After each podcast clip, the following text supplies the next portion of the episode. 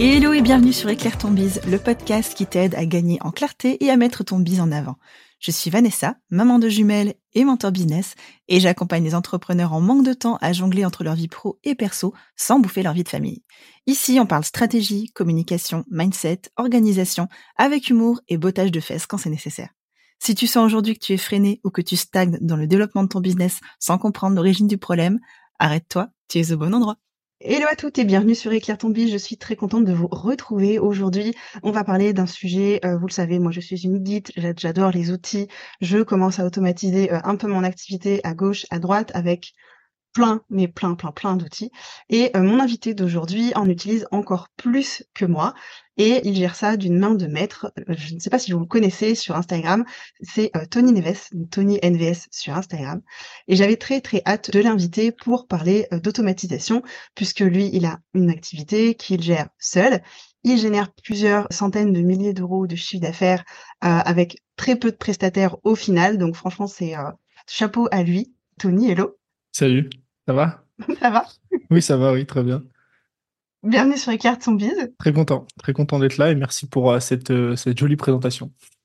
Ah bah, avec plaisir. Écoute, j'essaye de, de, gentiment passer la pommade pour faire l'introduction. Est-ce que tu veux euh, compléter un peu les informations, te présenter avec ta, ta manière à toi? Ouais, bon, je vais, je vais rapidement compléter parce que tu as fait une très très belle intro. Moi, je, je donc voilà ce que je fais aujourd'hui. Je vends essentiellement des formations, donc je suis formateur.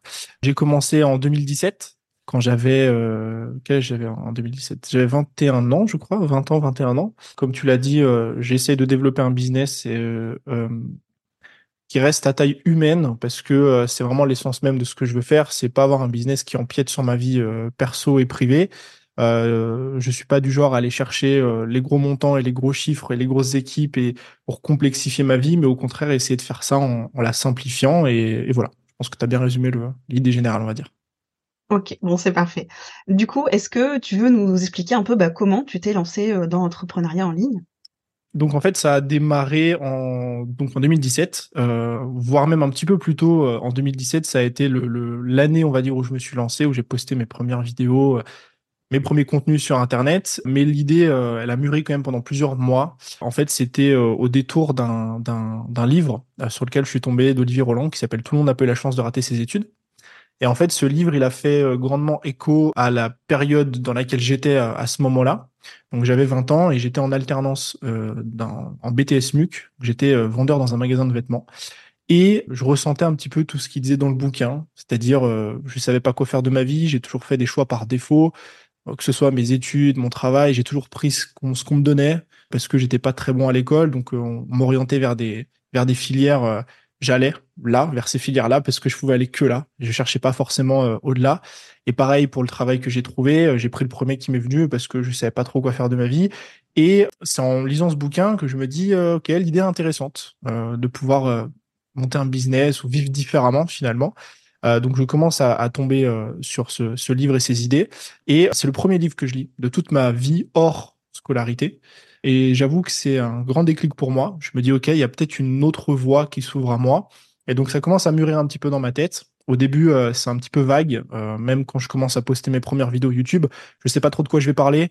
Je commence à parler euh, de dev perso, des bouquins que je lis. Je commence à parler d'habitude, de productivité, de plein, plein, plein de sujets différents. Et en fait, au fur et à mesure des, des sujets et des contenus, je commence à affiner les contenus vers des choses qui me plaisent plus et en même temps que l'audience aime et veut écouter. Et c'est au fil des, des, mois bah, que euh, je publie des contenus qui fit un petit peu plus. L'audience est là. Euh, je commence du coup à sortir mes premières formations. Euh, je commence à faire mes premières ventes, mes premiers euros. Et petit à petit, d'année après année, finalement, j'ai développé comme ça le, business. Ok. Et du coup, le, business à taille humaine, comme tu dis, c'est quelque chose qui est venu tout de suite ou c'est avec le temps, tu te dis, OK, je veux plutôt ci, plutôt ça? C'est pas quelque chose qui est venu tout de suite et c'est une dualité que j'ai encore aujourd'hui. Je pense que c'est une dualité qu'on a tout le temps parce qu'en fait, euh, c'est dans la nature humaine de, se comparer aux autres, forcément. Et c'est vrai qu'on a souvent tendance, euh, par défaut, à se comparer à un résultat donné. Par exemple, on va voir passer euh, un post sur LinkedIn, on va voir une intro de podcast de quelqu'un qui génère des centaines de milliers d'euros et on va se dire, wow, le résultat est incroyable. Et on a souvent tendance à oublier que c'est une équation à double facteur, c'est-à-dire qu'il y a le résultat, mais il y a l'input, ce qu'on met en face de ça. Et en fait, bien souvent, ce qu'il faut regarder, c'est plutôt ce qu'on met en face de ça. C'est-à-dire que moi, j'ai euh, parfois été attiré, ça m'arrive encore aujourd'hui, par le résultat en me disant, tiens, j'aimerais bien faire plus, aller plus haut. Je vois des entrepreneurs qui font 5 millions, 10 millions, 20 millions. Et quand je regarde non pas le, le résultat, mais plutôt ce qu'ils mettent à l'intérieur, je me dis, ah oui, mais non, en fait, c'est pas ce que je veux parce que c'est des gens qui bossent 10, 12 heures par jour, c'est des gens qui n'ont pas d'équilibre, c'est des gens qui sont euh, célibataires, qui n'ont aucune relation, qui investissent 100% de leur temps dans leur business, et c'est pas forcément ce que je veux dans mon quotidien. Donc j'ai dans les grandes lignes en fait toujours été drivé par cette idée-là, mais c'est vrai que parfois il y a des peurs de dualité où je me dis euh, je pourrais faire plus, je pourrais bosser plus, je pourrais euh, et durant ces périodes-là en fait j'essaie de me recentrer vraiment sur ok qu'est-ce que je veux et, euh, et quelles sont surtout, je pense, euh, les limites que je veux pas dépasser. Et après, j'essaye avec ces contraintes-là de, de, de, continuer à développer mon business. Mais, euh, mais ouais, c'est quand même une idée générale que j'ai gardée tout en ayant des périodes quand même où euh, tu as, toujours envie de plus, en fait, à un moment donné. Ouais, je suis tellement d'accord. Franchement, je me reconnais beaucoup dans, dans tout ce que tu as partagé depuis le début. Je me dis, ah oui, mais il y a plein de bribes, on dirait, on dirait plein de choses que je pense moi. Et du coup, donc on va essayer de revenir sur notre sujet qui était les, automatisations. Est-ce que c'est quelque chose que tu as mis en place petit à petit? Est-ce que c'est récent? Est-ce que c'est un truc que tu as découvert euh, il y a longtemps?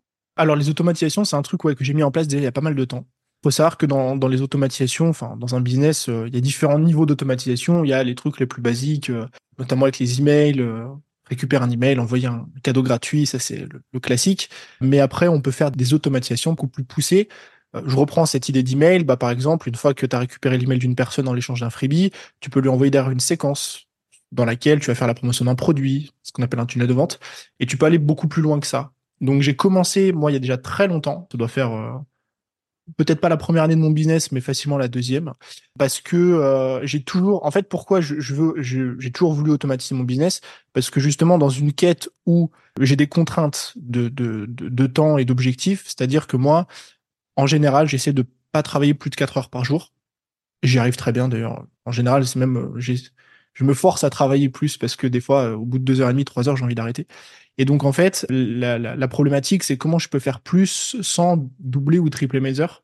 Et c'est là que ce genre de système entre en jeu, parce que en fait, à un moment donné, euh, travailler plus n'apporte pas plus de résultats. Il faut faire les choses différemment, utiliser d'autres systèmes, etc. Et donc très tôt dans mon business, j'ai eu cette, cette idée-là. Euh, j'ai commencé à faire des automatisations très basiques, très simples. Et euh, vu que ça fait des années, bah, j'ai commencé à complexifier un petit peu le truc, à faire des automatisations plus poussées, à faire des automatisations euh, entre différentes plateformes. Maintenant, j'ai des webinaires automatisés sur lesquels j'ai des séquences de 27 emails, donc c'est beaucoup, beaucoup, beaucoup plus avancé. Et donc oui, ça commence petit et en fait, quand on maîtrise une première, un premier élément, après, on peut commencer à rajouter des niveaux de complexité par-dessus. Mais ouais, moi, j'ai commencé il y a quelques années. Et, l'autre truc, c'est que j'ai toujours été un peu un, geek.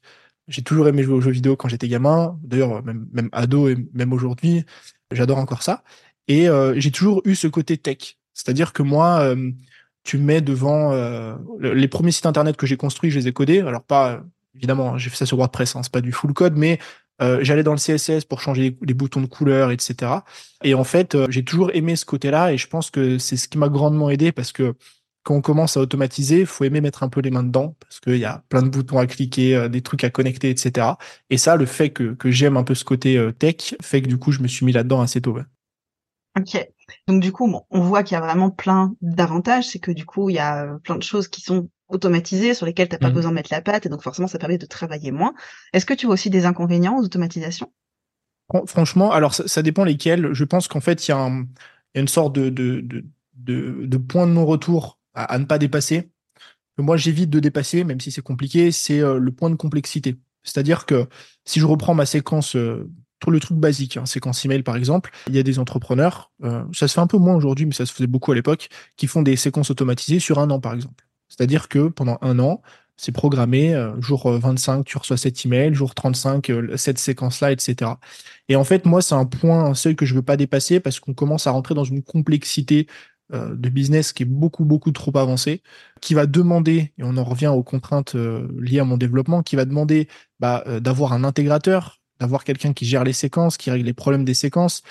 Plus on commence à ajouter d'outils commence à utiliser Zapier, Make, c'est des outils qui connectent d'autres outils entre eux, bah, il va falloir une personne pour gérer ces outils-là, etc. Donc, Je pense que le, n'y a pas d'avantage quand on reste sur des automatisations qui sont simples. Tu peux faire des trucs, euh, tu, tu laisses ton email, je t'envoie mon freebie, je te fais partir une séquence pendant 7 jours. Ça, c'est le classique. C'est très simple et ça fonctionne très bien. Et je pense que plus, plus on reste simple, mieux c'est parce que comme ça, on peut multiplier, en fait, les automatisations. Euh, plutôt que euh, d'avoir un gros truc où c'est où c'est le bordel et si jamais en plus de ça ça peut arriver moi ça m'est déjà arrivé un problème dessus il y a un il y a un bug, il y a un truc qui ne marche plus, une fonctionnalité qui marche pas, bah en fait c'est tout le système qui se casse la gueule, alors que euh, vu que c'est un truc très gros et très complexe, en fait, plus rien ne marche. Alors que quand tu as un truc très simple, ça peut se régler assez facilement. T'as pas besoin de grosses personnes sur le, sujet, de grosses équipes. Et en général, tu as beaucoup moins de chances qu'il y ait des bugs parce que euh, c'est une suite d'emails envoyés. Quand tu commences à mettre, moi j'ai un, j'ai un, ami que je connais qui euh, est expert sur Make, par exemple, un outil d'automatisation. il a des automatisations qui font tourner plus de 170 tâches. Et donc, en fait, tu as beaucoup plus de chances qu'il y ait un problème dans ce genre de truc-là. Évidemment, c'est beaucoup plus efficace. Mais voilà, pour moi, le gros point négatif, entre guillemets, c'est si tu vas au-delà de ce seuil de complexité, moi, j'éviterais, euh, et ça évite du coup un petit peu tous les, tous les points négatifs. Ok. Du coup, qu'est-ce que tu recommandes enfin, Donc, du coup, on a parlé d'automatisation simple du type euh, le freebie, j'envoie un email et derrière une séquence email. Est-ce qu'il y a d'autres automatisations simples que tu vois par lesquelles on peut démarrer? Ouais, ouais, il y en a, y en a énormément en fait. C'est un peu la magie des automatisations, c'est qu'on peut, euh, on, sous-estime quand on s'intéresse pas à ces sujets-là le nombre de choses qu'on peut automatiser dans un business. Moi, je pense que le, premier truc qui peut être intéressant à faire, c'est d'aller sur Zapier. Donc, il y a un outil en fait qui permet de connecter d'autres outils entre eux. Make aussi fait exactement la même chose. Donc, par exemple, pour te donner un exemple, la première automatisation que j'ai mis en place dans, mon business, c'était le, pas peut-être un ou deux mois après m'être lancé, enfin non, un ou deux mois après avoir généré mes, mes premiers revenus c'est que j'avais un problème de euh, calcul de déclaration de, de, mes impôts. Donc, je suis en micro-entreprise. Tous les trois mois, j'ai ma déclaration à faire. Le problème, c'est que bah, je vais pas aller euh, choper toutes mes lignes de vente, faire des calculs à la main, ajouter, ajouter, ajouter, etc. Et donc, par exemple, sur euh, Make et Zapier, il y avait une automatisation qui permet de dire, dès que je fais une vente sur telle plateforme, ou avec Stripe, ou avec Podia, ou n'importe quelle plateforme, créer une nouvelle ligne dans un Google Sheet. Et donc, en fait, ce que je faisais, c'est que chaque trimestre, il y avait un tableau. Dès qu'une vente était effectuée, une ligne venait s'ajouter. Et moi, la seule chose que j'avais à faire pour déclarer du coup mes revenus, j'avais plus à reprendre toutes ces lignes à la main, tout calculer. C'était aller tout en bas de mon tableau, faire euh, total des sommes et euh, voir le chiffre qui s'affiche. Et donc ça, c'est un, truc tout bête, par exemple, qui fait gagner quand même, euh, je sais pas moi, une demi-heure, une heure tous les trimestres. Et en fait, plus tu as des tâches comme ça qui sont récurrentes, plus tu peux gagner de temps. Donc moi, déjà, j'inviterais les gens à aller sur Zapier ou Make, voir tous les outils qu'ils utilisent et fouiller un petit peu, regarder euh, comment est-ce que les outils peuvent se connecter entre eux, qu'est-ce qui existe, etc. Parce qu'on peut être surpris du nombre de choses finalement qu'on peut automatiser. Il y a aussi l'automatisation, euh, par exemple, de publication euh, interplateforme. Ça, c'est le truc que je faisais à l'époque. C'est un peu un, classique, mais qui est très efficace. C'est que dès qu'une vidéo est publiée sur tel endroit ou un post est publié sur tel endroit, regardez avec ces outils-là, par exemple, est-ce que je peux les republier à un autre endroit? Et en fait, tu vas voir qu'à partir d'un post euh, LinkedIn, tu peux euh, poster euh, une photo sur Insta, un short, enfin pas un short, pardon, un post sur ta communauté YouTube, un tweet et un autre truc, un post sur Facebook. Et donc en fait, là, tu passes de je dois faire ça à la main sur toutes les plateformes à je le fais avec un seul bouton. Donc moi, je commencerai par ça. Et après, à mon sens, le gros aussi du résultat qu'on peut obtenir, c'est avec ce que je viens d'expliquer, donc typiquement sur la séquence de vente. Ça, c'est un truc qui en fait amène un vrai retour sur investissement en termes de vente, c'est-à-dire euh, toutes les personnes qui ont en fait un freebie qu'on peut télécharger, si elles ne mettent pas en place derrière une séquence, elles perdent de l'argent. C'est aussi simple que ça. La séquence, elle n'a pas besoin d'être compliquée. Si quelqu'un, je sais pas, moi, je suis euh, coach en productivité, formation productivité, formateur, euh, j'ai un freebie sur faire l'état des lieux de votre business pour gagner du temps chaque semaine, eh bien, j'ai une offre derrière. Dès la réception du mail et l'envoi du freebie, bah, je vais sur mon outil d'automatisation et je programme le lendemain d'envoyer un email pour parler de mon offre. Et je fais ça pendant 3-4 jours. Et même si c'est pas parfait, même si ça peut être travaillé, même si on peut ajouter des boutons, des offres, des urgences, très bien. Mais juste le fait de le faire au début, il y aura déjà des ventes. Ça peut être amélioré, ça peut être avancé. Donc ça, déjà, moi, c'est un truc que je ferai qui prend pas énormément de temps et, qui permet d'apporter pas mal de résultats. Et après, il y a ManyChat, euh, on en parlait un petit peu précédemment, qui est euh, à mon sens, si on utilise Instagram, un outil qui est, très intéressant en termes d'automatisation parce que ça permet euh, euh, de faciliter grandement l'envoi des liens, énormément d'actions en fait qu'on peut mettre en place dans son business et donc qui permettent et de un de gagner du temps et de deux d'obtenir plus de résultats. Donc euh, voilà. Après, en fait, des outils, il y en a, il y en a des des dizaines et des dizaines qui nous permettent d'auto. Il y en a un autre dont j'ai parlé il y, a, il y, a, un mois ou deux sur ma chaîne YouTube qui s'appelle Submagic, qui est une intelligence artificielle qui permet d'automatiser le sous-titre de ces shorts. Ça, ça n'existait pas avant. En fait, les gens se rendent pas compte quand je parle avec eux, parce que moi, je suis entre guillemets un, vieux de la vieille d'Internet. Même s'il y a des gens qui sont là depuis plus longtemps que moi, je me suis intéressé au business en ligne en 2016, je me suis lancé en 2017. Et à l'époque, créer du contenu tout seul, c'était un véritable enfer. À l'époque, tu faisais une vidéo YouTube, fallait toi-même que tu la montes. Et si tu voulais faire un, mettre des sous-titres, fallait que tu les tapes à la main, etc. Maintenant, tu fais une vidéo YouTube. Il y a un autre outil qui s'appelle Opulus Clip, de mémoire, je sais plus, quelque chose comme ça, euh, qui prend ta vidéo de, de, de 20 minutes, qui la coupe en clip de 60 secondes. Tu prends ces clips, tu les mets sur Submagic, ça tes sous-titres. Voilà. C'est-à-dire que c'est parti d'une vidéo YouTube et t'en sors avec 40 euh, shorts. Ensuite, tu mets en place une automatisation sur Zapier qui fait partir tout d'un coup sur toutes les plateformes et euh, tu inondes Internet alors que tu es tout seul et tu as bossé 40 minutes. Donc voilà, il y a énormément de choses qu'on peut faire. Après, évidemment, il faut y aller step by step. C'est sûr, ça fait, il y a vraiment énormément d'outils, ça c'est clair. Tu nous en as euh, cité déjà au moins cinq que je mettrai dans la description pour celles qui ne les connaissent pas du tout. Comme ça, vous aurez le nom. Donc, pas besoin de vous chercher euh, comment vous pouvez les écrire. Vous les regardez dans la, dans la, description de l'épisode et vous les retrouverez. Est-ce que tu, est-ce que tu trouves que l'automatisation, c'est vraiment une des choses qui te permet d'avoir un meilleur équilibre entre ta vie pro et perso? Oui. Oui, oui, oui, clairement. En fait, ça permet d'avoir un meilleur équilibre pour la simple et bonne raison que cette, en fait, comment est-ce qu'on a un bon équilibre? C'est-à-dire que si je reprends le, mon équation de base, j'ai d'un côté euh, une entrée et de l'autre côté une sortie. La sortie, c'est les, les, revenus, parce qu'à un moment donné, euh, faut, faut parler euh, hein, parce que c'est comme ça que tu gagnes ta vie et, comme ça que tu subviens à tes besoins. Et en face de la sortie, donc de l'argent, il y a le travail. Et en fait, le travail, euh, tu as, deux choses très importantes, entre guillemets, c'est que tu as l'intensité et le temps. Donc, c'est pour ça qu'on parle de productivité, il faut être focus, etc. Ce qui te permet d'augmenter ton intensité de travail, c'est-à-dire que si tu travailles une heure deux fois plus intensément que d'habitude, tu obtiens deux fois plus d'outcomes. Ou tu peux euh, augmenter du coup ton temps de travail. Et en fait, l'automatisation, c'est comme si tu t'augmentais tes heures de travail sans être présent. C'est euh, ajouter des extra heures les, tous les jours, comme si tu bossais une, deux, trois heures de plus par jour, alors que t'es pas là. Donc, comme toute technique de productivité et tout outil qui permet de gagner du temps, ça a un énorme impact en fait sur ma vie, euh, sur mon équilibre, sur ma vie et sur l'atteinte de mes objectifs, parce que ça me permet d'accomplir plus sans avoir à être là. Et ça permet donc de faire ça.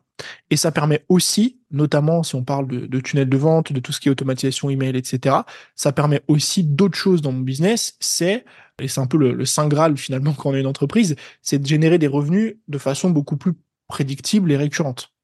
Parce que euh, toute la problématique d'être entrepreneur, c'est cette problématique qu'on a de se dire, euh, bah en fait, super, j'ai fait un super mois ce mois-ci parce que j'ai bossé comme un dingue. Maintenant, qu'est-ce qui se passe si euh, j'ai envie de prendre un mois de vacances? Bah Là, ça a posé des problèmes. Ça a posé des problèmes parce que si t'es pas là pour bosser, si t'es pas là pour faire des stories, des posts Insta, des machins, des trucs, pour si t'es pas derrière ton, ton écran pour envoyer des emails à ton audience parce que t'as une offre qui sort, qu'est-ce qui va se passer? Bah, tu vas pas générer de revenus. Alors que le fait d'avoir en place un système qui est automatisé, qui te permet de faire ça, bah, justement, ça a aussi cet objectif-là de te dire, bah, je peux générer des revenus, alors que, je mets des gros guillemets, attention, je ne travaille pas. Et donc, euh, moi, c'est un truc euh, que, j'ai mis en place et euh, qui m'a grandement aidé. Et j'ai eu ce déclic-là pour t'expliquer, à la suite d'un accident de moto que j'ai eu en 2019, rien de très grave pour un accident de moto, je suis tombé à assez faible vitesse et en fait, je me suis juste fracturé le poignet. Et euh, on sous-estime l'importance d'un poignet quand on bosse sur Internet, parce que pendant 90 jours, écrire un email, c'était impossible. Enfin, si je pouvais le faire, mais je mettais 10 euh, heures. Je pouvais plus faire de vidéos YouTube, je pouvais plus rien faire. Et pendant les 45 premiers jours, j'ai pas pu bosser et j'ai perdu 92% de chiffre d'affaires. Et en fait, ce jour-là, je me suis dit, il y a un gros problème dans mon business. C'est-à-dire que si je peux pas bosser, je génère pas de revenus, il y a un gros gros problème. Donc, il faut que je trouve une alternative. Et c'est vraiment à partir de ce moment-là que j'ai commencé à enclencher la deuxième sur tout ce qui est automatisation, notamment lié aux ventes. Donc, pour moi, oui, c'est important. Voilà. Ok. Du coup, tu peux nous partager un peu, tu dis que tu travaillais en moyenne 4 heures par jour. Mhm. C'est quoi ta routine quotidienne? Alors, ma routine quotidienne, elle est assez simple. Elle a pas mal changé, en fait, au fil des années. Euh, parce que j'ai un peu euh, tout testé. J'ai un peu tout testé. J'ai essayé de bosser le matin et l'après-midi, J'ai essayé de bosser que le matin, que l'après-midi, etc. Et en fait, pour moi, il y a une, une, une phrase en anglais que j'aime beaucoup qui vient du livre de Stephen Covey. Donc, c'est cette phrase First thing first. Donc, les, les... en français, l'idée n'est pas la même, mais en gros, c'est les premières choses en premier. Et euh, moi, ce que j'aime bien faire le matin, c'est faire ce qui compte le plus pour moi, pour mon horizon 20, 30, 40, 50 ans. Et c'est pas le business. C'est-à-dire que le matin, je ne travaille jamais, ou presque jamais. C'est-à-dire que j'attaque ma journée de travail à 11 heures. Parce que dans ma vie, l'entreprise, l'argent, le business, c'est pas ce qui est le plus important. Il y a des choses qui sont plus importantes pour moi, euh, comme ma santé physique, ma santé mentale, euh, mon apprentissage euh, et tout ce qui va autour. Donc en général, les 3-4 premières heures de ma matinée sont dédiées à ça. Donc je me réveille 7-8 heures, ça dépend. Ensuite, je lis mon bouquin du moment, je déjeune, etc. Et je vais m'entraîner. Donc je fais du crossfit et l'entraînement me prend deux heures environ, ce qui est une bonne partie de ma journée. Et quand je reviens, j'attaque ma journée environ vers 11 heures. J'ai une première session de travail sur la tâche la plus importante de la journée. Et en fait, en gros, mon idée, c'est que si je veux arrêter de bosser à midi, c'est possible. Je pourrais pas le faire tous les jours pendant un an, c'est sûr. Mais en gros, l'idée, c'est de me dire, à midi, je peux check toutes les cases de la journée. J'ai bossé une heure ou une heure et demie sur le projet le plus important, ce qui fait que, entre guillemets, tout le reste, c'est pas très grave. J'ai pris soin de ma santé, j'ai appris, j'ai lu, j'ai passé du temps avec euh, ma famille, etc. Donc, en gros, pour que à midi, midi et demi, ce soit OK. Et l'après-midi, après, je refais une, je refais une session en général de deux heures et demie, euh, deux heures et demie, deux heures, deux heures et demie de travail, trois heures, ça dépend, euh, sur bah, finalement ce que j'ai à faire. Et voilà, c'est plus ou moins euh, comme ça en général que je fonctionne. Donc en gros. Et là, ça fait rêver tout le monde. je, je, je bosse entre trois et quatre heures par jour en moyenne. Mais ça n'a pas toujours été comme ça. Au début, forcément, je bossais. C'est important de le, de euh, comment dire, de recontextualiser parce que je suis pas sûr que euh, j'aurais pu développer ce business là en bossant dès le day one euh, 4 heures par jour. Au début, c'était plus 14 euh, heures par jour, mais euh, voilà. Après, c'est c'est au bout d'un moment, c'est sûr que faut notamment comprendre. Je pense que c'est un déclic parce que moi, je connais beaucoup d'entrepreneurs qui, même arrivés à un certain stade, en fait, continue à bosser 10 heures par jour. En fait, à un moment, il faut comprendre que c'est pas les extras, euh, les heures en plus que vous allez faire qui vont vous apporter des résultats. Moi, je bosse 4 heures par jour depuis maintenant euh, au moins 3 ans, 3 ans et demi, voire, 4 ans à peu près, entre 3, 3 ans et 4 ans. Et pourtant, j'ai euh, chaque année triplé mes résultats. Parce qu'à un moment donné, il faut accepter que on fixe son cadre de se dire je travaille 4 heures par jour, c'est mes contraintes et j'essaye de travailler avec ces contraintes-là. Et c'est là que on réfléchit différemment. C'est là qu'on se dit, OK, faut que je trouve des projets plus rentables qui me prennent moins de temps, faut que je mette en place des automatisations, etc. Alors qu'il y a plein d'entrepreneurs que je connais qui euh, euh, sont à 5, 10 000 euros par mois, mais qui bossent 10 heures par jour et qui continuent à se dire que plus ils vont bosser, plus ils vont avoir de résultats. Alors que euh, c'est loin d'être d'être comme ça que ça fonctionne. C'est clair. Et du coup, ce qui te ramène de l'argent là, en, enfin, de manière régulière, au final, c'est ta création de contenu? Ouais, en fait, c'est le, le, seul indispensable de euh, le seul indispensable des, des, systèmes automatisés, notamment en termes de vente, tunnels de vente, etc. C'est d'avoir une source de trafic, parce que on peut pas euh, on peut pas rêver. c'est pas possible d'avoir un, un, un, système qui tourne euh, et qui euh, nous amène de l'argent entre guillemets un peu chaque jour si on n'attire pas du trafic. En fait, moi, le système qui est automatisé, c'est la partie conversion. Mais le problème, c'est que si j'ai personne à convertir, ben, je vais pas vendre. Donc la seule chose entre guillemets qui me reste à faire sur cette partie-là, en tout cas de tunnel de vente et d'automatisation, c'est euh, d'attirer du trafic. Donc notamment de créer du contenu, que ce soit sur Insta, sur YouTube, etc. L'autre option qui peut être viable, c'est de faire de la publicité. Où là, pour le coup, bah, si tu fais de la pub, c'est une source de trafic. Donc, entre guillemets, tu n'auras pas besoin de, de, bosser à ce niveau-là. Mais euh, la pub, c'est pas mon truc. J'ai essayé avec des agences, sans agences, etc voilà, j'ai essayé, ça n'a pas forcément fonctionné. Et puis, euh, en plus de ça, la création de contenu, c'est un truc que j'aime, qui me plaît, dans lequel je suis bon. Et euh, j'ai là aussi essayé de, me, de me délaisser, on va dire, de, en déléguant notamment, de me délaisser des domaines dans lesquels moi je suis moins compétent pour me concentrer uniquement sur, sur les choses dans, lesquelles je suis compétent.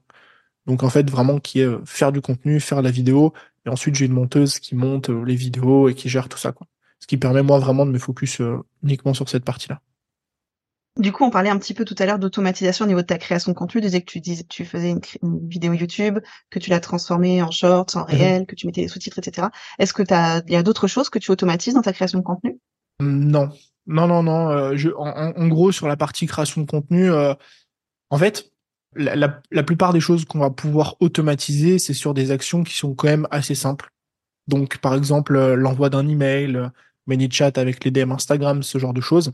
Quand on va rentrer dans des compétences qui sont un petit peu plus euh, complexes, que ce soit euh, d'un point de vue individuel ou, euh, ou même au niveau technique, ça va être compliqué d'automatiser ça. Donc je pense au montage, c'est compliqué aujourd'hui d'automatiser par exemple du montage vidéo, même si on peut du coup automatiser les sous-titres, qui, sont une partie quand même importante du montage. Par contre, cette partie-là, du coup, je la délègue. En fait, il faut avoir, c'est un, une sorte de classement de tâches c'est euh, toujours moi dans mon ordre en fait de, classement. Est-ce que je peux l'automatiser? Si je peux pas, est-ce que je peux la déléguer? Si je peux pas, est-ce que je peux la supprimer? Et en fait, à partir de ce moment-là, bah, du coup, j'automatise ce qui peut être automatisé. Parce que tout ce qu'on explique depuis le début sur l'envoi des emails automatiques, etc., ça, je pourrais le déléguer à quelqu'un. Le problème, c'est que ça coûterait beaucoup trop cher alors que j'ai un outil qui fait la même chose. Donc, est-ce que je peux déléguer? Oui. Si je peux pas, enfin, du coup, euh, oui ou non, mais si je peux pas déléguer, est-ce que, euh, non, si, est-ce que je peux automatiser, pardon? Oui ou non si je peux pas, est-ce que je peux déléguer? Donc dans ce cas-là, du coup, le montage, je peux pas l'automatiser, donc je peux le déléguer. Donc c'est là que je vais bosser du coup avec des prestataires qui vont faire le montage vidéo. Et euh, pas que, du coup, par exemple, euh, par rapport à tout ce qui est YouTube, mise en ligne, podcast, etc. Même miniature, c'est pareil, j'ai des personnes du coup qui euh, qui le font. Donc j'ai un Minia Maker qui fait mes miniatures YouTube et j'ai mon assistante qui publie en fait les contenus donc qui va sur YouTube, qui fait euh, les mots-clés, euh, les playlists, etc. Et en fait, moi, par exemple, sur le processus complet de YouTube, ah oui, et donc dernière chose, si je peux pas déléguer, est-ce que je peux supprimer? Et il y a, par exemple, des choses dans mon business que j'ai supprimées. Par exemple, au début, je postais mes shorts sur TikTok, etc., sur YouTube Short, puis au bout d'un moment, j'ai arrêté. J'ai arrêté parce que j'ai testé pendant X temps, j'ai analysé les résultats, je voyais que c'était pas pertinent pour moi et je coupe. Est-ce qu'il vaut mieux couper quelque chose qui marche pas et qui prend entre guillemets seulement 2 euh, à 4 heures par mois et investir ces 4 heures-là sur autre chose? Et donc avec tout ça, en fait, euh, bah, par exemple sur ma création de contenu YouTube, moi la seule chose que j'ai à faire, c'est scripter mes vidéos et les tourner. Et à partir de là, du coup, j'ai plus aucune intervention, si ce n'est euh, valider en fait la miniature et valider le montage. Et après, j'ai une équipe du coup qui gère le reste. Et du coup, tu vends principalement grâce à tes vidéos YouTube ou tu vends aussi sur Instagram? Alors, j'ai regardé euh, mes euh, analytiques et j'ai, en termes de répartition, 60-70% de mes ventes qui viennent de ma liste email. Après, enfin, en, gros, il faut dissocier deux choses. C'est euh, d'où viennent les ventes, donc c'est-à-dire en termes de, de, de, canaux directs. Et moi, en fait, c'est une grosse répartition sur ma liste email, 70% environ, 60 à 70. Je dois avoir plus ou moins 20-30% d'Instagram et le reste de YouTube. En termes de vente directe, c'est-à-dire, par exemple, je fais un lancement, j'envoie des emails, je fais des posts Insta, une vidéo YouTube pour faire la promotion d'un truc. Les gens achètent via ces canaux-là. Par contre, il y a un autre truc à, analyser, c'est parmi, par exemple, ma liste email, 70% qui achètent, mais combien finalement viennent de YouTube et combien viennent d'Instagram? Et en fait, je me suis rendu compte, et ce qui est quelque chose de très marrant, c'est que j'ai beaucoup plus d'inscrits à ma liste email qui viennent d'Instagram. Donc, euh, la répartition Instagram-YouTube doit être euh, de l'ordre de 60-40, je pense, à peu près. C'est-à-dire que sur 100 personnes, j'ai 60 à 65 personnes qui sont inscrites à ma liste email via Insta et environ 35 à 40 qui viennent de YouTube. Par contre, en termes de vente, c'est l'inverse. C'est-à-dire que sur 100 personnes qui sont inscrites à ma liste, j'ai à peu près 70% à 60% des personnes qui achètent qui proviennent de YouTube et le reste d'Instagram. Et donc c'est marrant parce que je me rends compte que j'ai beaucoup plus d'adresses email via Insta mais les adresses email sont moins rentables que celles qui proviennent de YouTube. Et je pense que c'est parce qu'il y a un gros euh, biais euh, YouTube qui est que les gens, en fait, euh, on tombent sur des vidéos autour d'une vraie, vraie problématique et c'est, une, vraie recherche de problème. Et, voilà, donc toutes ces datas, en fait, ça me permet comme ça de driver un petit peu mieux mes actions, ce que je vais mettre en place dans mon business, etc. Ok, hyper intéressant comme répartition. Du coup, merci d'avoir partagé tout ça. Je suis sûr que ça va intéresser beaucoup de gens. Du coup, au niveau de, ta création de contenu, est-ce que tu as des conseils à apporter euh, à l'audience par rapport à comment tu crées du contenu, comment tu choisis tes titres, tes accroches, etc. Alors, par où commencer? Je pense que le bon conseil au début, si vraiment je parle là, là, je parle vraiment si on est débutant, Si vraiment on est débutant, je pense qu'il y a une sorte de triangle à respecter que moi j'ai respecté au début et qui est très très important. C'est de faire de la quantité, ensuite de la qualité et ensuite de la quantité. C'est-à-dire qu'au début, sur YouTube, Insta, peu importe, le podcast, franchement, j'ai envie de dire, limite, on s'en fout de ce que vous allez produire. On s'en fout si le titre il est bien, si la vidéo elle est bien, c'est pas grave, faut juste, faut juste poster. On poste. Moi, à l'époque, j'ai démarré sur YouTube, je postais une vidéo par jour. C'était, c'était nul, c'était médiocre. Les vidéos, elles étaient pas bien, euh, ok. Mais, le, en fait, la chose qui va faire la différence, c'est que on va répéter beaucoup plus de fois une action. Je prends YouTube. YouTube, le fait de poster une vidéo vous apprend des choses. C'est des choses qu'on n'apprend pas euh, ailleurs. Donc, par exemple, euh, je veux faire une vidéo YouTube, je vais scripter la vidéo. Je vais essayer de brainstorm sur un titre. Je vais essayer de trouver des mots-clés. Et tout ça, en fait, si on le répète tous les jours, au bout de 90 jours, je l'aurais fait 90 fois. À l'inverse, si je me dis, tiens, moi, je vais démarrer sur YouTube avec une vidéo par mois, bah, pour le faire 90 fois, il va se passer du temps. Et il y a énormément de choses. Donc, ça ne veut pas dire que vous aurez beaucoup de résultats au bout des 90 jours. Par contre, vous aurez un apprentissage qui va être incroyable. Parce que il y a des choses qui s'apprennent uniquement dans l'action scripter une vidéo YouTube et l'exemple le, plus parlant à mon sens, c'est l'aisance face caméra. L'aisance, elle ne s'apprend qu'en pratiquant. Et donc, si il vous faut 30 vidéos pour être très à l'aise euh, face à la caméra et que vous postez une vidéo par semaine, ça fera 30 semaines. Si vous postez une vidéo par jour, ça fera 30 jours. Et donc, je pense qu'au début, il y a un vrai truc avec le volume qui, qui, qui, à mon sens, apprend énormément de choses. Je dis pas qu'il faut poster une fois par jour pendant, euh, pendant un an, mais peut-être pendant 20, 30 jours s'essayer et c'est pas très grave si ça marche pas. C'est même pas le but en fait. Le but c'est juste d'apprendre.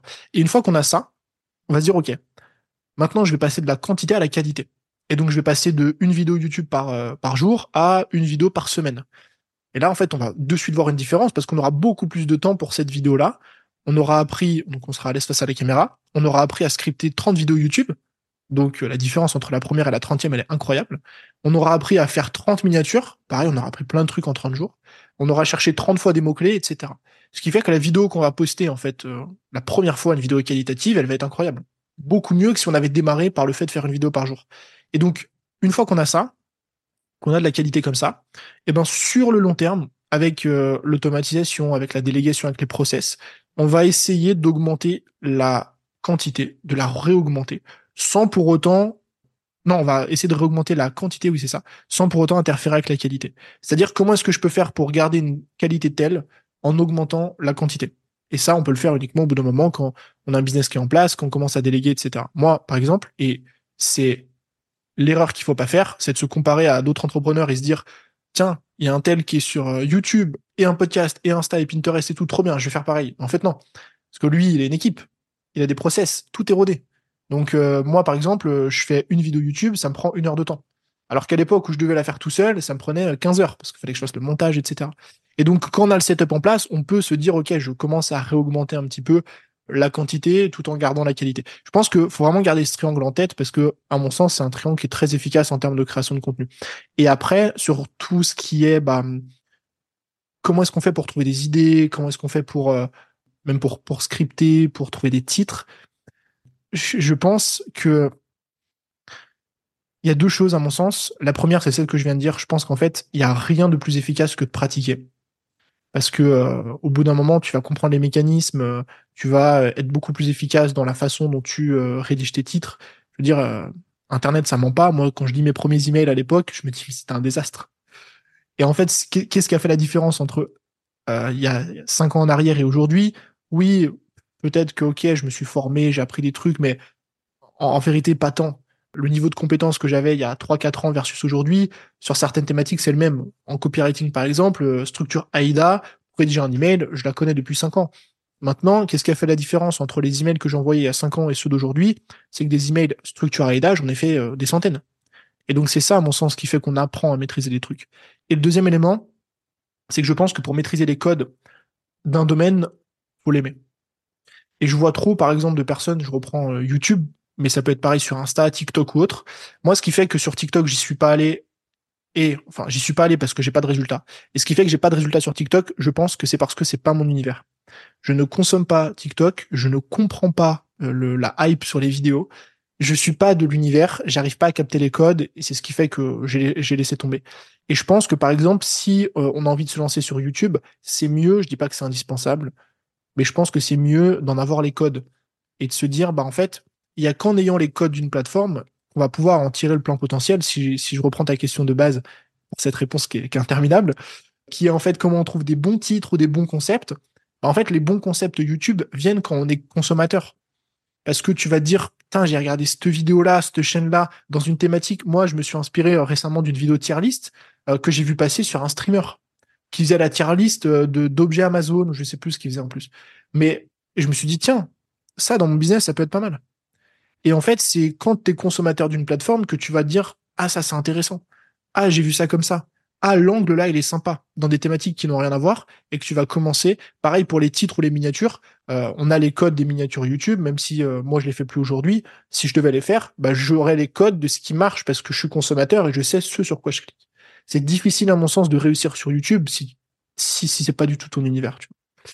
donc voilà. C'est pas une réponse en mode euh, voilà un template pour faire de bonnes vidéos mais par contre je pense que c'est vraiment ce qui apporte des résultats je suis hyper d'accord. Ça fait ça fait des mois, des, années maintenant que je dis à, à mon audience que le passage à l'action est accélérerait et que je leur rappelle que je suis pas née en étant euh, à l'aise euh, en, en, parlant en story et que mes premières stories elles sont en story à la une. Si vous voulez les regarder, allez-y. Ça s'appelle mes débuts et vous allez rigoler parce que ma première story c'est genre hey, eh ben je me suis challengée à faire une story par jour pendant une semaine. Bah Alors salut et j'ai fermé la vidéo. Bah, c'est ça. Hein. Et c'était nul. En fait, c'est. ça ressemble à rien. On passe tous par là c'est même même des gens qu'on qu'on voit et qui nous inspirent et qui font ça depuis des, des dizaines d'années. Le premier truc, c'était toujours euh, c'était naze. Et c'est normal. Après, je pense que ouais, faut accepter, faut accepter d'être euh, là où on est aujourd'hui, d'avoir les compétences qu'on a et de quand même avancer quoi. Et, et je rebondis aussi parce qu'on m'a dit récemment oui, mais moi j'ai pas ta force de caractère. Mais ma force de caractère, je l'avais pas il y a cinq ans. Eh oui, bah oui, oui. c'est des trucs qui se construisent Justement, c'est plus tu vas attendre d'avoir une force de caractère, moins, moins tu vas, moins tu vas l'avoir. Ce qu'il faut, je pense que ce qu'il faut, c'est, c'est, euh, il y a, y a, un truc que j'aime bien, c'est, euh, c'est un, t'as la zone de confort, t'as la zone d'inconfort, et t'as une, t'as une toute petite ligne entre les deux, et c'est ça qu'il faut aller chercher. Si je reprends l'aisance face à la caméra, euh, l'erreur à pas faire, c'est se dire, tiens, moi, je suis pas du tout à l'aise face à la caméra. Vas-y, je vais, je vais faire un live. Bah non. Fais d'abord une story, ou même au début, tu te filmes pas en story. Si tu t'es jamais montré, juste poste une photo de toi. Et la semaine d'après, fais une story face cam de, de, de, 5 secondes. Et puis celle d'après, fais une séquence. Et puis peut-être après, tu feras un réel. Et peut-être après, tu feras un live. Et comme ça, tu t'agrandis petit à petit ton cercle et, ta zone de confort. Alors que faire le bon entre, euh, tiens, j'ai jamais fait, euh, jamais rien fait, j'ai jamais mis ma tête sur Internet et je vais faire une vidéo YouTube de 40 minutes. Là, oui, le gap, il va être trop grand, ça va te faire flipper. Alors que toutes petites étapes, c'est beaucoup plus intéressant en termes de, de progression. C'est comme euh, quand on se dit, ah, je vais faire un atelier ou je vais faire un workshop ou un webinaire, il y aura peut-être 100 personnes, je suis trop contente. C'est ça. Au final, tu trouves, il y a déjà 5 personnes devant toi tu fais. C'est ça. Il y a du monde quand même. c'est ça, on se rend pas compte de, de, de ce que ça représente des fois. Tellement. Ok, donc j'avance un petit peu sur les questions. Tu nous as parlé à un moment donné de, du fait que tu faisais en sorte de pas passer euh, un certain euh, gap au niveau des automatisations, pour que ce soit trop compliqué, que ça devienne trop une charge. Est-ce que tu as un moyen de t'assurer que tu vas pas ressembler entre guillemets à un robot euh, quand tu utilises tes automatisations? Je pense par exemple à ManyChat. Mmh Alors oui, en fait j'essaye de faire, enfin, en fait, je me suis longtemps posé la question parce que quand tu utilises ManyChat, ça, ça l'est un peu moins par email parce que l'email, on a cette habitude de l'email. De, euh, on reçoit un email, on sait que la personne n'est pas derrière en train de le taper. Par contre, ManyChat, on rentre dans des conversations privées. Et c'est vrai que souvent sur Insta, d'ailleurs, ManyChat parle depuis tout à l'heure d'Instagram, mais ça marche avec Messenger, avec Telegram, avec WhatsApp maintenant. Ça marche avec plein de trucs. Et en fait, euh, c'est vrai qu'on a moins l'habitude parce que euh, quand quelqu'un automatise un DM Insta, on a l'habitude que c'est une personne derrière. Et en fait, je me suis longuement posé cette question de me dire, bon, qu'est-ce qui est le mieux? Parce qu'en fait, finalement, les gens, est-ce que je me suis posé cette question de me dire, euh, les gens, ils vont pas avoir l'impression de parler à un robot, machin. Et, et oui, c'est vrai que, disons, quand tu lis le texte, ça se voit quand même que, que c'est pas moi qui l'écris. Maintenant, il y a deux choses. La première, c'est que dans mes automatisations, j'essaie de mettre en place des éléments qui paraissent, entre guillemets, moins robotiques.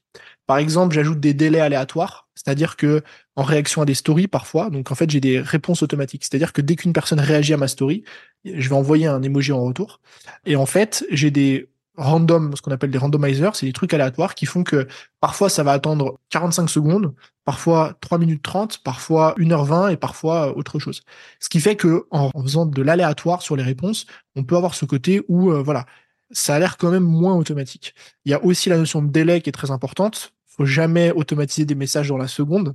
Parce qu'en fait, tu réponds, le mec, il est déjà là en train de te répondre. Et là, ça fait très robot. Donc, j'attends toujours un petit peu en général. Et l'autre, donc, la première chose, c'est ça, c'est on peut soigner son setup pour faire en sorte que ce soit un peu plus humain. Et mais la, deuxième euh, chose, elle est surtout au niveau du mindset. C'est qu'en fait, peu importe l'automatisation que tu vas faire, ça restera un robot à la fin. Les gens vont le capter. Surtout ceux qui connaissent euh, ManyChat. Maintenant, je me suis dit, c'est quoi la meilleure option? La première, c'est que moi, aujourd'hui, dans mon quotidien, j'ai plus de temps pour répondre aux gens. J'ai plus le temps de répondre aux gens. Je délègue déjà en fait euh, la réponse aux commentaires, aux DM, etc. Même si j'en garde une partie, mais même en fait mon assistante, euh, au bout d'un moment, je vais pas non plus investir 4000 euros par mois euh, pour répondre aux DM et aux commentaires. Et donc en fait, j'avais deux options. C'était où j'avais le côté entre guillemets, ok, c'est un petit peu robotique, mais en même temps, les gens ont au moins ce qu'ils veulent. Ils ont la réponse à leurs questions parce qu'on met des systèmes de FAQ où en fonction des questions que les gens posent, il y a des, réponses qui leur conviennent. Dès que, par exemple, ils demandent l'accès à un freebie, il est automatiquement envoyé, etc. Donc ils, ont ce qu'ils veulent en quelques secondes, mais c'est un robot qui le fait. Ou l'autre option, c'est que, bah, en fait, on a tellement de volume qu'on peut plus le faire, en fait. Et donc, est-ce qu'il vaut mieux un humain qui le fasse pas qu'un robot qui le fasse? Et la conclusion, elle est, elle est simple, hein. c'est que c'est un robot qui le fasse il vaut mieux ça que et que les gens en fait aient euh, ce qu'ils ont demandé plutôt que personne puisse répondre ou qu'on mette une semaine à répondre. Parce que euh, sur certains, euh, j'ai pas les, chiffres en tête exacts, mais ça arrive que sur certaines journées on est sans sans DM à traiter. Et donc euh, oui, au bout d'un moment, enfin, je veux bien avoir un business où on est connecté aux gens, mais au bout d'un moment, c'est plus gérable en fait de, de, répondre à des centaines et des centaines de DM toute la journée sachant que 90% des réponses sont toujours les mêmes, au bout d'un moment, voilà, faut chercher à automatiser et faire autrement. Donc j'ai eu cette question, mais la réponse, elle, est vite arrivée en fait avec euh, avec ce système-là. Ok, top. Merci pour ton partage. Du coup, tu nous as partagé que tu euh, déléguais à, plusieurs prestataires. Donc, tu as une monteuse pour tes vidéos, une assistante virtuelle. Est-ce que tu as d'autres euh, d'autres métiers, enfin d'autres corps de métier auxquels tu délègues? Ouais, j'ai donc il y a Jess qui bosse avec moi, qui est ma copine et mon bras droit. Donc, elle, est, elle, est, elle est beaucoup plus sur la partie stratégique et marketing de, de mon business. Léa, qui est mon assistante, digitale, virtuelle, je sais pas comment appeler ça, mais mon assistante euh, plus opérationnelle, qui elle va plus gérer euh, le business partie opérationnelle, donc tout ce qui est justement traitement des, des, des DM, des commentaires, communauté, même l'aspect publication, etc. J'ai Maxime qui est ma monteuse vidéo. Et je bosse, donc ça c'est vraiment les trois pôles récurrents, c'est-à-dire que chaque semaine, j'ai ces trois personnes-là qui bossent pour moi. Euh, j'ai aussi mon Minia Maker qui me fait mes miniatures YouTube. Mais ça, c'est chaque semaine aussi, hein, c'est très récurrent, mais c'est une miniature. Donc c'est pas non plus, euh, ça représente pas euh, des centaines d'heures de travail, hein, c'est une miniature chaque semaine. Lui, bon, je sais pas combien de temps il y passe, hein, il s'appelle Julien. Peut-être qu'il y passe peut-être une heure, j'en sais rien. Mais donc ça reste quand même voilà une petite, une toute petite presta. Et c'est tout. De temps en temps, je bosse aussi avec une amie Sarah sur plus la partie euh, visuelle de mon business. Mais ça, c'est plus occasionnel, c'est quand euh, j'ai des choses à faire euh, visuellement, ce qui arrive beaucoup moins. Donc en gros, j'ai j'ai quatre personnes, mais en ouais quatre personnes. Mais du coup, le Media Maker, c'est une toute, toute toute petite partie, et après les trois autres personnes représentent pareil, ça doit être une dizaine d'heures par semaine pour chacune. Donc on n'est pas non plus sur du prestataire de 35 heures par semaine, euh, etc. Ce qui est aussi, à mon sens, important d'en parler parce qu'on parle souvent de oui, j'ai une équipe de tant de personnes, tant de machins, tant de trucs. Bon, euh, c'est aussi important de parler de combien ces gens-là représentent réellement dans, dans l'entreprise. Est-ce que tu saurais nous dire, euh, niveau investissement, ce que ça représente par rapport à ce que tu gagnes, niveau pourcentage? Ouais, ouais, bien sûr. Ça représente. Ça doit représenter peut-être peut-être 20-30% à mon avis de, de, des résultats. Ok. Je pense 20 à 30% dans ces eaux-là. Après, ça, ça, va dépendre en fait aussi euh, du mois en, cours, en mm. question, euh, etc. Quoi. Euh, mais ouais, sur, ouais, peut-être un peu plus, peut-être plus 20%. À mon avis, lycée sur, lycée sur une année. Donc c'est quelque chose qui est plus ou moins conséquent, mais pas trop non plus. On n'est pas non plus sur du 80%. Et c'est aussi parce que justement, j'ai une petite équipe qui fait que euh, forcément t'as pas non plus des coûts qui sont euh, qui sont exorbitants quoi. C'est clair. Bien. Est-ce que tu as des, des moments un peu euh, pas cool à nous partager par rapport au fait d'avoir un business euh, en solo? Est-ce que tu as un, instant lose que tu aimerais nous partager? Un truc que tu as vécu qui était pas cool? Ouf Ah bah oui oh bah J'en ai plein, j'ai une liste. Des instants lose, j'en ai plein. Euh, j'en ai plein, j'en ai plein. Allez, on va faire le... On va y aller un peu par période parce que euh, c'est ça qui est marrant, c'est que des instants lose entre guillemets, on, en rencontre tout le temps. Hein. C'est pas juste euh, en mode euh, ouais, on en rencontre au début et puis après la, route elle, est belle quoi. Le premier, gros instant, c'était mes, premiers lancements. J'ai fait trois ou quatre, je sais plus exactement. À chaque fois, je, je me mélange un peu, mais mes trois ou quatre premiers lancements de formation, fait 0 euros à l'époque. donc j'avais une communauté de peut-être 500, entre 500 et 1000 personnes, je crois. Et donc, j'ai sorti quatre formations euh, sur plein de sujets, sur, les, sur YouTube, sur les habitudes, sur euh, les idées aussi. Et elles ont fait 0 euros, les quatre premières. Et, euh, et ça, j'aime bien en parler parce que souvent, en fait, quand je discute, parce que maintenant j'ai des formations sur le sujet, et quand je discute avec des, des gens, ils, ils, ont de suite, par rapport à ce qu'on voit sur les réseaux, des attentes extraordinaires. Oui, Tony, je vais faire mon premier lancement, là, j'espère faire 10 000 euros, etc. Je suis là, doucement. Les lancements à 10 000 euros, les premiers lancements à 10 000 euros, c'est le top 0,01%. Enfin, ça arrive quasiment jamais. Les gens, euh, tous ceux que vous voyez aujourd'hui qui font euh, des centaines, des millions d'euros, les premiers lancements, c'était 1000 euh, euros, 2000 euros, c'était des petits lancements. Ça a commencé comme ça. Et après viennent les, lancements organisés avec de la pub et des machins. Et donc, j'aime bien rappeler ça parce que voilà, ça fait partie du processus. je retombe sur mes pages, je me dis, OK, bah, qu'est-ce qui s'est passé? Qu'est-ce qui fait que j'ai pas vendu? Est-ce que c'est moi qui ai merdé? Peut-être pas la bonne idée, etc. Ça, c'était le, premier gros, gros truc. Le deuxième, c'était, je pense, euh, quelques années après. Euh, enfin, même pas quelques années après. Ouais, si ça, peut-être un an après. Donc, j'avais mon business, je gagnais déjà ma vie. Et je fais un lancement de formation sur euh, une formation de productivité à l'époque. Et je gagnais à cette époque-là à peu près 2000 euros par mois. Et je fais ce lancement-là et je génère, je fais deux ventes. j'ai dû faire peut-être 100 euros. Et là, j'avoue que ça, ça a pris un, j'ai pris un gros coup dur parce qu'en fait, quand on gagne pas d'argent, échouer, c'est pas grave. Parce qu'on peut pas aller plus bas. Pas de zéro, c'est zéro. On peut pas faire moins, moins 10. Mais par contre, quand on commence à avoir des résultats, le fait de lancer un truc qui nous fait revenir en arrière, là, ça fait mal. Parce que là, on se dit, ah. Et c'est là que j'ai commencé à comprendre, déjà en mode, OK, euh, ça veut dire que si euh, je me foire sur un mois ou deux d'affilée, euh, ça, ça va pas être drôle, quoi. Il va falloir que je, calibre bien mes, mes, mes idées et ce que je veux faire, etc. Parce que si je loupe une première fois, une deuxième fois, une troisième fois, sur trois mois d'affilée, je fais 300 euros. Là, ça va commencer à être, euh, à être bizarre. Et après, je pense, euh, bon, ça, j'en ai, je l'ai vécu plusieurs fois, ce truc, hein, un peu de, je m'attendais, j'avais des attentes sur, sur un lancement, et puis ça s'est pas, pas vraiment passé comme prévu. Donc ça, je l'ai eu même des années après, hein, même cette année, par exemple. Et après, je pense que quelque chose qui revient, qui revient souvent, après, je, je pense pas que ce soit un truc de lose, mais je pense que c'est important d'en parler parce que, parce que personne n'en parle et on a l'impression quand ça nous arrive qu'on est trop bizarre. C'est euh, les doutes. En fait, euh, moi, ça m'arrive encore aujourd'hui de douter. C'est pas, c'est pas un truc. Euh, une fois qu'on a un business, on gagne de l'argent, c'est bon. Je doute plus et, j'avance ad vitam aeternam, tu vois. Moi, ça m'arrive d'avoir encore aujourd'hui des périodes de doute où je me dis, bah en fait, je remets mon pas mon business en question, ça serait un peu abusé, mais ouais, je me remets en question. Je me dis bah, est-ce que finalement euh, le programme que je vais lancer là, est-ce que c'est le bon, est-ce que c'est la bonne idée? Je sais pas ce que les plateformes, je sais plus quoi faire. Est-ce que je vais sur YouTube? Est-ce que je continue? Est-ce que je teste ce truc? Je, suis un peu perdu par rapport à tout ça.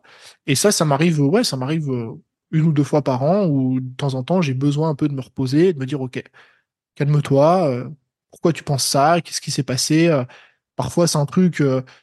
avec le temps, on, apprend à comprendre ces mécanismes. et moi, par exemple, quand il m'arrive ça, je sais que c'est que souvent, je suis un peu alpagué par d'autres projets qui n'ont rien à voir. Et, les raisons qui me poussent, qui, me poussent à être alpagué par d'autres projets comme ça, c'est qu'en fait, euh, je suis un petit peu sorti de ce que j'aimais faire dans mon business. Et en fait, c'est que je m'ennuie et du coup, je suis là en mode, bah, j'essaie un peu de tout remettre en question parce que j'essaie de trouver un truc qui m'anime. Et donc, j'essaye un peu de me recentrer sur ce que je veux faire, qu'est-ce qui m'anime, etc. Et donc, voilà, ça, c'est un truc, euh, c'est normal. Tous les ans, moi, ça m'arrive, euh, petite euh, dose de remise en question en mode merde, je sais pas ce que je vais faire, je sais pas quoi faire, j'ai, j'ai pas d'idée. C'est pour ça, d'ailleurs, par exemple, le podcast, j'en ai parlé, je sais plus, il y a quelques semaines sur YouTube. Le podcast, c'est un, un très gros sujet controverse dans mon business parce que je l'ai repris et je l'ai arrêté cinq fois. en fait, en, six ans. Et voilà, c'est comme ça. Et je pense qu'au début, j'étais. Ce qui me faisait mal, c'est que j'étais accroché à l'idée de d'avoir un truc qui ne bouge jamais. De me dire, euh, ça, c'est le truc parfait, et si je sors du truc, c'est bon, j'ai tout raté, en fait. Mais non. Voilà, le podcast, par exemple, maintenant, je sais que des fois, je l'arrête, des fois, je le reprends, et puis voilà, si, c'est pas grave, en fait. Il va rien se passer d'extraordinaire. Mais c'est juste que les premières fois qu'on rencontre un peu ces phases de doute, euh, on, a, on a tendance à un peu s'en vouloir et à se dire, euh, c'est bizarre, les, les autres, j'ai pas l'impression que les autres, en fait, vivent ça. Mais si, on le vit tout ça. Juste qu'ils partagent pas. C'est ça. C'est vrai. Exactement. C'est trop vrai. Tony, où est-ce qu'on peut te retrouver? Alors, sur euh, YouTube et Insta, c'est plus simple. Enfin, c'est essentiellement les deux seules plateformes que j'ai. Donc YouTube Tony Neves et Insta Tony euh, NVS. Voilà. Ouais. Et faites attention parce qu'il a souvent des, comptes dupliqués. Alors tu dois en avoir moins maintenant que tu es certifié, je pense.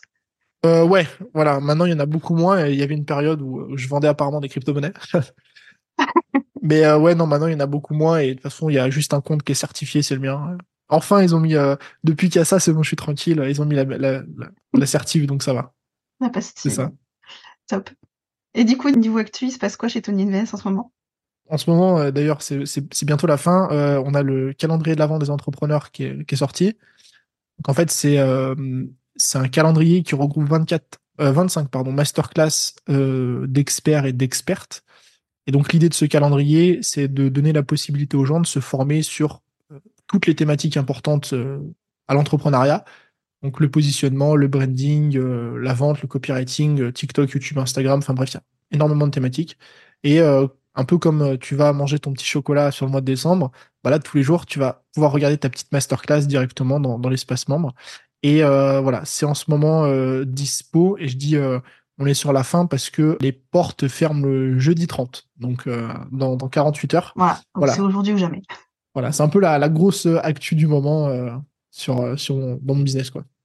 Ça marche. Merci beaucoup, Tony, pour tous tes partages. Franchement, c'était bourré de pépites. Merci beaucoup. Avec plaisir. Et puis, bah, du coup, à très bientôt. Et nous, on se retrouve la semaine prochaine pour le prochain épisode. Merci beaucoup. Ciao. Bye bye.